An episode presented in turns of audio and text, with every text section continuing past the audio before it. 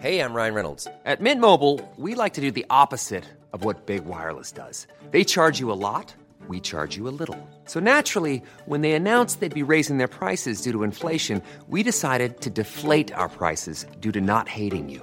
That's right. We're cutting the price of Mint Unlimited from $30 a month to just $15 a month. Give it a try at mintmobile.com slash switch. $45 upfront for three months plus taxes and fees. Promo rate for new customers for limited time. Unlimited more than 40 gigabytes per month. Slows. Full terms at mintmobile.com. Heraldo Podcast, un lugar para tus oídos. Mientras en Morena continúan destapándose para la jefatura de gobierno, al mismo tiempo tratan de calmar los ánimos con Marcelo Ebrard. ¿Hay rencillas entre los compañeros? Aquí te lo contamos. Esto es Primera Plana, Ruta 2024 de El Heraldo de México.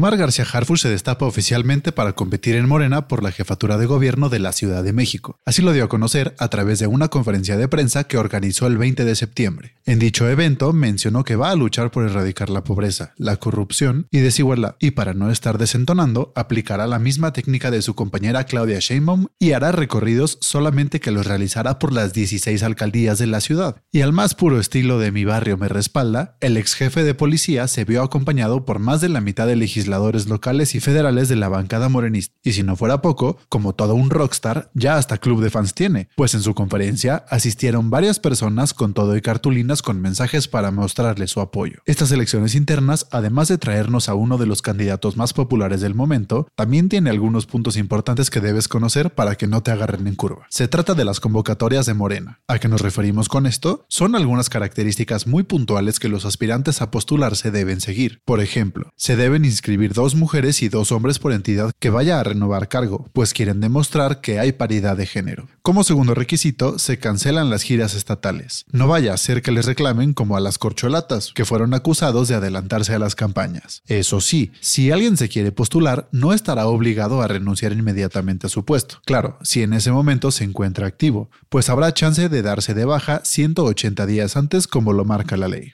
Y una de las cosas más importantes, queda prohibido hacer uso de los anuncios espectaculares y de los recorridos públicos, o que meta mano algún administrativo para ayudar a un candidato. Y como se ve que no quieren repetir la misma historia de las corcholatas, piden que haya puro amor y paz entre los aspirantes. De lo contrario, si descubren que alguno violenta a un compañero, su registro puede ser cancelado.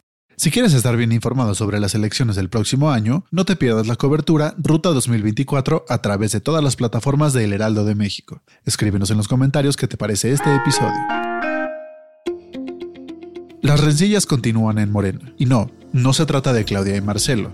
Bueno, de Marcelo sí, pero esta vez la diferencia es con Mario Delgado, presidente del partido. ¿Ahora qué se traen? Bueno, Resulta que a Ebrard no se le ha bajado el coraje de los resultados de las encuestas, y después de que Mario Delgado dijera que entendió que el ex canciller se quedaba en Morena, este le mandó un mensaje por ex para recordarle que no le ha resuelto su impugnación por irregularidades. Textualmente escribió, veo que no ha entendido lo que sucede. Por su parte, Mario Delgado no se quedó callado, y esto fue lo que opinó sobre la asociación civil que el ex canciller fundó recientemente. Como lo establecen los estatutos de Morena, no hay corrientes aquí en Morena, no hay ningún tipo de afiliación corporativa, ni puede representar una asociación ni ninguna organización, algún tipo de corriente o de privilegio. Eso sí, también dijo que a pesar de todo, está en su derecho de organizarse y de tener una asociación civil. En fin, ¿será que Marcelo por fin se decide?